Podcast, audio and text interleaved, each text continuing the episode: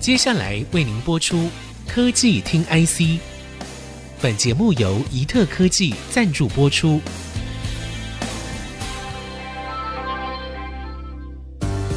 科技听 IC，掌握科技大小事，满足每一个求新、求知、求快的好奇心。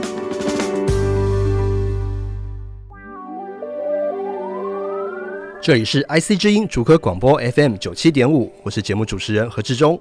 AI 无非是二零二三年科技业界最热的话题，微软与 ChatGPT 登高一呼，在包括 NVIDIA、AMD、台积、美光等半导体龙头业者，还有 Google 等系统大厂都看准着 AI 的浪潮。围绕着 AI 的话题，相信科技听 IC 的听众朋友们更希望不只是看热闹，还得多看看门道在哪里。这次很高兴邀请到 AI 晶片公司奈能的创办人暨执行长刘俊成来到现场，跟大家分享专业的产业见解。执行长跟我们的听众朋友们打声招呼吧。嘿，主持人，各位听众朋友，大家好，我是耐能智慧的创办人刘俊成。好，请教一下执行长啊，我们如果从一个软硬体供应商的角度，耐能是怎么来解读这一波的 AI 的热潮？它只是一个风潮声势大而已的状况吗？还是需求端已经出现了明显的变化呢？我觉得主要有几个层面，第一个是需求面。需求面的话，其实人类幻想的生活或者是想象的生活，其实我觉得最容易就是看我们做了什么电影。那这些科幻电影啊，不管是什么哆啦 A 梦啊、小叮当啊，甚至星际大战，其实离我们现在生活还呃有很大的成长空间。所以我觉得这个需求面跟成长面是很确定有的。那第二个，我觉得比较重要的是这一次的技术面。这次技术面，我想 ChatGPT 已经普及到连一般人都可以使用，而且你的感觉好像就在跟真人对话一样，甚至他的考试都还考赢人。所以我觉得已经是一个很强劲、很明显的趋势。是，刚创办有聊到说这个科幻电影的状况，那我们其实想象中的，比如说像《星际大战》啊，或者像很多我们常常看到好莱坞科幻电影里面，其实带给我们很多关于 AI 的想象。所以您认为还没有到那个地步，但是。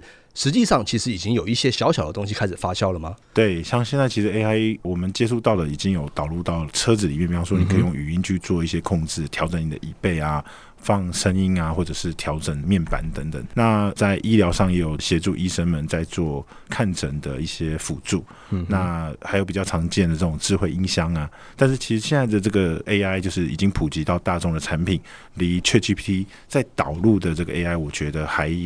呃，还有一点点距离，所以我觉得，当 ChatGPT 这一次的这个热潮在颠覆，我觉得是会再把 AI 再带上另外一个层次。是我相信最近这一段时间啊，各界其实热烈在讨论 AI 的话题哦。那我们似乎也听到说，像 ChatGPT 他们也讲说，诶，AI 有很惊人这个运算的能力啊，可以带来很好的效率啊。那甚至 NVIDIA 这个黄仁勋 CEO 他也讲说，AI 的 iPhone 时刻已经来临了。那这一席话真的让我们这个所谓的 AI 的晶片业者看到更好的市场能见度了吗？那现在有更多的比如说产品或技术已经开始逐渐的更蓬勃了吗？那对于如果说可能规模比较小，但是技术很前瞻的新创公司来说，您认为有什么样的机会呢？其实，在几年前我们刚出来创业的时候，当时 AI 非常冷门，我们都要花很多时间来教育客户说：“哎、嗯，可以把 AI 导入你的产品，会是什么样的应用？”可是我觉得，因为这阵子这几年，我觉得甚至是客户主动会来找说，希望能帮他们解决什么样的问题，然后能协助他们怎么样让他们的生产效率啊，或他们生活更便利这样。嗯哼，对，所以我觉得是很显著的差异啊。是，刚刚这个创办有提到一个重点，其实 AI 这个话题，就我自己个人的经验啊，其实好几年前已经谈论过，还蛮多次的。那为什么到了现在这个时刻，您认为这个触发点到底是什么？那这段期间，您认为说跟你在刚开始要进入这个 AI 相关领域的时候面临的挑战，跟你现在所面临的新的挑战与机会有什么样不一样的地方？其实我觉得大家在体验就是现在的 AI 跟十年前的 AI，我觉得。应该会感触有蛮大的不同嘛。以前大家用 Apple 的这个 Siri，我相信大家会觉得好像有时候你在跟他对话的感觉会卡卡的。对，那它好像也不太能帮你什么，所以有人说那个不叫人工智能，叫人工智障。对对对。那现在你在 ChatGPT 的整个对话的感觉，甚至用 Google 的翻译，其实它的那个准确度跟它的呃，真的是已经能帮助我们改善蛮多的功能。那我觉得本质上主要还是有三个最大的因素驱就了这一次的 AI 的热潮。第一个是数据，现在的数据其实比。呃，上两次的 AI 热潮的数据，我相信它的增长是 exponential 式的增长，就是几千几万倍甚至几亿倍的这个数据的增长。那 AI 其实很需要训练数据去教它，就像小孩一样，没有读教科书的读很多教科书的小孩一定比较聪明。是。那第二个是所谓的算法的颠覆性，算法颠覆性就是应该说五年前的这个 CNN 出来，Convolution Neural Network、嗯、加上这一次的这个 ChatGPT 的 Fundamental 的这个 Transformer。那它跟以往的不管是最早的这个什么 Perceptron，Cornell 发明的那个 Perceptron，我觉得它是非常本质性的不同。这样，嗯、那它的整个架构就是那个建模型的架构也比较接近人脑，叫深度学习嘛，好深，就是非常非常跟人脑一样一层一层的。那第三个我觉得最大的不同还是就是半导体的技术的迭代，嗯，就是现在的晶片单一个面积，你现在的手机其实它的整个晶片能力是比。我们三四十年前把人送上月球的那个那个电脑还要强大非常多，嗯嗯嗯、所以我觉得主要是这三个因素造就这次的人工智能。你已经感觉到它其实，在跟你互动的时候，感觉更像人了。这样是我们在这个三大的因素背景的这个推动之下，这个想请教一下创办人，您认为说对于这些呃可能比较新创的业者来说，现在啦，以现在这个阶段来说，可能规模还没那么大的这个业者来说，您认为有什么样的机会是他们有看到的？其实你看人类的历史上所有的新的世代，其实它都是新创的机会。原因是因为台湾可能这个地方比较没有那么成熟，但你仔细去看戏骨，矽谷它每个时代在一个新的技术出来的时候，其实它都会快速崛起一个巨头。这样，比方说当时社交引擎的时候，Facebook 出来的时候，其实 Google 也尝试在做社群引擎，Microsoft 也尝试做社群引擎，但是 Facebook 还是崛起了。那在高通做手机晶片的时候，其实当时半导体也有 Intel 是个巨头，是对。那但是最后高通在手机移动互联网时代，这个 Wireless Communication 时代，就是高通还是崛起。嗯、我觉得主要它的本质是这样，是说大公司其实，在决策上会很慢。嗯，那我以前也在大公司，就就是我现在跟我的技术长开一个十分钟的会，可能是可能就可以决定的事情，以前在大公司跑流程，可能就要跑了大概好几个月，甚至大半年。是对。那新技术其实很需要快速的迭代跟快速的决策，嗯、对，所以我觉得，呃，至少在很成熟的产业圈，比方说戏骨，它其实是有呃成熟产业的公司在做的事情，他们做很稳健的开发，嗯，但它也同样会有稳健产业的 burden 包袱这样。那新创公司的好处就是说，抓住新的潮流跟新的技术，像这次 ChatGPT，其实 OpenAI 也是一个两百多人的新创，对。那所以其实新创快速崛起跟就是新旧迭代，我觉得会是一个比较健康的整个产业的环境。那这个在戏股是很明显的。了解，我们很感谢创办人跟我们分享，因为我们其实常常听到说，因为前阵子台湾的这个 Design House 的行业还有出来讲说，哎呀，人才不足啊，然后就是希望政府多一些。帮忙之类，可是我们好像发现说，在美国戏骨那个创新的能量其实是不太一样的。可能在美国的刚毕业的这些很优秀的人才，他们都觉得说，诶，可能我的第一志愿是开公司，可能第一志愿不是去大企业。这个可能是一个很有趣的一个不太一样的地方。那我还有一个问题，其实我我本人也很好奇啊，就是这个 AI 这个浪潮这么的火热，那为什么 Tesla 的马斯克以及苹果的这个共同创办人沃兹尼克，他们要发起一个联署的活动，希望大家在 AI 发展上面要稍微踩点刹车，要稍微保留一点，这是为什么呢？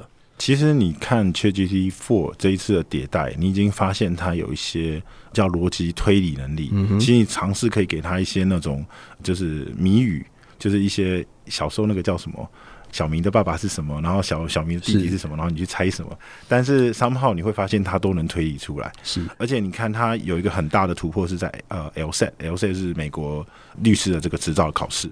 他可以赢过百分之九十五以上的人，嗯，但法律考试 LSAT 非常注重逻辑推理能力，是所以当一个机器已经有逻辑推理能力，而且其实人类老实说，以我就是即使在 AI 这个产业钻研很深了，其实有一些现象跟有一些理论，你还是没有办法去知道它为什么会变这样，是，所以呃，我觉得这些专家们来出来呼吁，甚至甚至有 Yoshua。Yoshua 其实也是其中一这一次 Convolution Neural Network 的三巨头之一，是图灵奖得主嘛？他也出来呼吁，我觉得是有道理，因为这个一直往下推进，会不会真的人类创造了一个 Terminator 这种魔鬼终结者？其实是我觉得两三年前我们会觉得不太可能，但现在其实隐隐觉得是是有这个风险的，所以我觉得。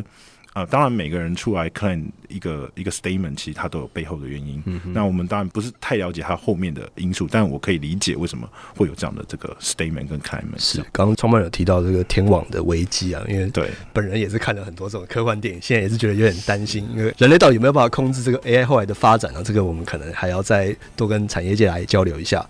好的，我们在上半段的讨论当中，我请教了奈能创办人刘俊成，站在 AI 晶片新创公司的角度，怎么看待这一波 AI 的商机，以及目前科技业界对于 AI 浪潮的正反讨论。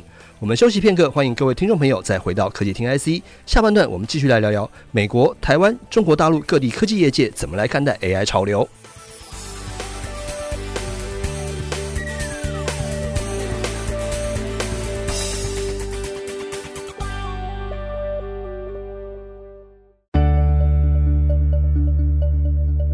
欢迎各位听众朋友回到科技听 IC，我是节目主持人何志忠。我们的节目除了在 IC 之音官网 AOD 可以听到之外，大家也可以上 Spotify、Apple Podcasts、Google Podcasts、KKBox 搜寻科技听 IC。AI 产业的光景可以说是瞬息万变。那创办人曾经在高通专业多媒体整合哦。那创业的时候，其实大家并不是那么的看好。但是现在奈能已经是高通的供应伙伴之一哦。那我想请教一下创办人，如果从美国市场的角度，然后到台湾，然后再到像中国大陆等等各地的这个产业界是如何来看待说现在的 AI 市场？那我们可以聊一下说我们现在看到怎么样的一个机会吗？嗯，我觉得其实以刚刚你提的这三个地方，其实也我最熟悉这三个地方，就是台湾、美国还有中国大陆。没错，其实我觉得这三个地方在 AI 各有优势。这个时代，那 AI 这个时代一样，就是 fundamental，你要去支持一个 AI，或者是你要任何去 judge 一个 AI 公司或一个 AI 团体、以 AI 实验室或者是一个 AI 国家级的这个竞争力，其实主要是看三个 index，三个指标。第一个其实就是数据。因为我刚刚说了嘛，就是你的小孩不管多聪明，是你的考题很多，然后教科书很多，学的越多，他会越聪明。嗯、那其实数据其实最容易取得，其实是在中国大陆。其实应该说，你这个国家有互联网企业，它就会比较容易取得数据。嗯、还有你的法规对数据的限制，或者是在隐私没有这么的，或者比较宽松，就会比较容易取得数据。那这一点应该是中国大陆赢。那第二个其实是算力，算力就是半导体。我刚刚有说，其实驱动这次 AI 的动力最重要是我们的这个呃半导体的迭代。嗯哼，那半导体其实是台湾非常强的地方，是，所以这个 index 的话，我觉得是台湾会获胜这样。那另外一个就是你要建你那个 AI 的那个模型。建立很像脑的那个模型，就是刚刚说的这个深度学习越深越多的，嗯、那这一个部分其实是美国的绝对性的优势，这样。是。对，所以我觉得应该说这三个地方在 AI 时代都有它的优势跟它的弱势，这样。是。我们从这个晶片设计架构来看，其实大家都会一直讨论啊，比如说叉八六 ARM RISC-V 他们后续的一些机会。现在 AI 这个时代来了，您认为说对于这三大阵营有没有一些？根本上的一些变化，或者是挑战，或者是机会呢？任何一个技术大潮流，尤其像最近，就是甚至 NVIDIA 的 founder 都会说：“哎、欸，这是一个 AI 时代，iPhone 时代。”嗯哼，我觉得它都会是一个产业性的颠覆啊。比方说，当我们小时候的那个电脑 PC 产业，当时硬体公司都在做 CPU 或者是做这个电脑组装，是。可到了互联网时代，又又不一样。到了手机时代也完全不一样。你看手机相关产业的产值。在二零零八年到二零一二年那一段时间，其实是全部产值最高的。对对，那我相信未来应该就是 AI 的时代，这已经是很清晰的。这样，嗯嗯，了解。刚刚这个创办人有提到说，其实台湾发展 AI 的硬体供应链有一些优势哦。那特别是在这个半导体这一块，那我们也知道说，台湾在比如说先进的制程、先进的封装技术等等上面有很大的一个优势哦，包括像台积电这些护国神山的大联盟。那他们帮客户所代工的晶片，包括像伺服器啊、AI 级的这种 GPU，然后到很多很多各种不一样的这种边缘 AI 的晶片哦。您认为说台湾半导体供应链现在对于这个 AI 产业有哪些主要的推动力呢？可以具体的跟我们解说一下吗？其实算力的需求是非常明显，像这一次的这个 ChatGPT，它光那个架设。就是有不一样的预估啊，但是大部分的预估，甚至他自己的方德都出来说的数据，我们觉得比较准的是，他光建设那些 GPU 花的钱应该是在八亿美元上下，嗯嗯、然后他的 daily 的 operation，daily operation 非常 depends 有多少人去用，但目前他自己预估也都是大概十亿到四十五亿美元之间，嗯、对，那其实会这么贵，就是因为那是一个非常重的。晶片就是 NVIDIA 这种很重的 GPU，所以这边一定会有一些颠覆跟一些更改。这当然也是我们这种 AI 晶片公司或者是台湾的整个半导体产业链的一个机会。嗯，对，那就是一样在 A 口，就是我前面的那个 statement，就是说，我觉得 AI 这个时代还是一样，就是三个 index，台湾有绝对性的半导体优势，嗯，但是我觉得有绝对性的数据弱势。是对，那我觉得美国是这三个 index 最完整的。对，所以这也是为什么你看美国可以做到这种 ChatGPT 的颠覆式，但我觉得一样，就是每个国家或每个团体或每个公司，其实就是在这个大潮流里面，where perceive 我们自己就是找一个我们最好的发挥我们绝对性的优势，然后尽量去避开弱势，那就能抓到机会。这样是。这刚呃，创办有聊到一个很有趣的地方，就是在数据上面，其实台湾是相对弱势的。那我也常常听到说，其实台湾在硬体方面还蛮厉害的，有一定的这个竞争力。不过，好像在软体的部分，好像大家觉得好像这是一块比较荒芜的地方。我再多跟您请教一下，你怎么看这件事情？我觉得这是从教育的本质上的差异啊。你看，在美国的工程学院最好的，像 MIT 或者 Berkeley 或者是 Stanford，它的 EE 跟 CS，EE 就是台湾叫电机系，Double E，然后 CS 是 Computer Science，其实都是同一个系。所以，当我当年在台湾念完书去美国，其实我一开始不太适应。可是后来我非常能理解为什么他们会有这样的设计思维。他认为说你是一个很好的硬体设计师，说你是一个很好的半导体设计师，你一定要了解软体是怎么使用你的。那如果你是一个很好的软体设计师，你一定要了解硬体架构是怎么设计，那你才能做出最顶尖的这个设计。这样，这这也是为什么你会发现好几次的技术的热潮或技术的颠覆性的东西都在美国发生。可是我觉得台湾可能是长久的这种代工思维，就是别人给我规范规格。我照着这个规格去，我们常常会说，呃，这个晶片的 spec 规格是什么？我们照着做，这样。所以你会发现，台湾很少这种同时兼具软硬体的人才。那很可惜。那加上台湾没有很好的互联网产业，所以变成说，台湾软体人才大部分都去帮硬体公司写 tool 或者是写 firmware 这样。那我觉得这是台湾很急需去补强的一块。而且我觉得在 AI 时代啦，因为我真的觉得刚刚说的。AI 时代里那三个指标你都要有全面，嗯、就是你不要有任何一个特别的弱。嗯、对，那我觉得台湾应该是在数据跟软体上呃稍微的欠缺，然后而且它是要三个指标的整合型，就是你要非常懂怎么运用数据去训练，那你才能设计很好的那个软体模型。嗯、那很好的设计软体模型才能设计很好的 AI 晶片。这样是我们之前也常听到，呃，当初 iPhone 很红的时候，嗯、大家就觉得说苹果是一家软体整合的公司。现在 AI 很红的时候，大家也开始说 NVIDIA 是一家软硬体整合的公司。是的，他们从硬体开始要跨到软体。那微软本身其实也是个系统软体公司嘛，他们开始有了这些这些的东西。那看起来也如同创办人所讲的，其实美国在这一块软硬体的部分，确实整个氛围跟台湾的这个气息是有点不太一样的地方。那我还有一个另外很有兴趣的地方是，也请教一下我们的这个创办人，就是耐能其实常被跟这个寒武纪也有提到说是一个。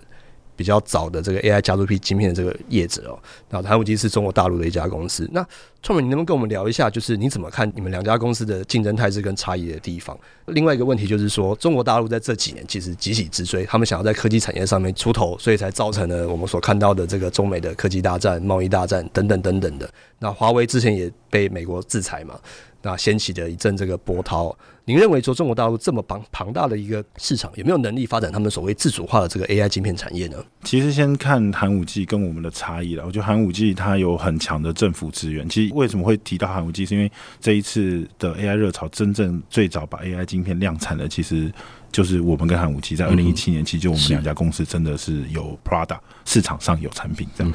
那可是隔了很多年之后，你会发现耐能的客户现在市面上你可以听得到的，像 Naver 啊、JVC、Kenwood 啊，就是甚至连高通都有。你会发现它比较是一个主流的企业。嗯，对。那当然，红海啊、台达啊、光宝这些都是嘛。但是。嗯，寒武纪到今天，其实它百分之九十以上营收还是地方政府。嗯，对，但地方政府买晶片，它就不是一个很正常的自由市场的一个竞争。对，但是呃，我觉得一样，就是凡事都有它的好跟坏。我们当然很羡慕他一开始有很多政府资源，然后觉得很郁闷，就是都是政府都不太管我们。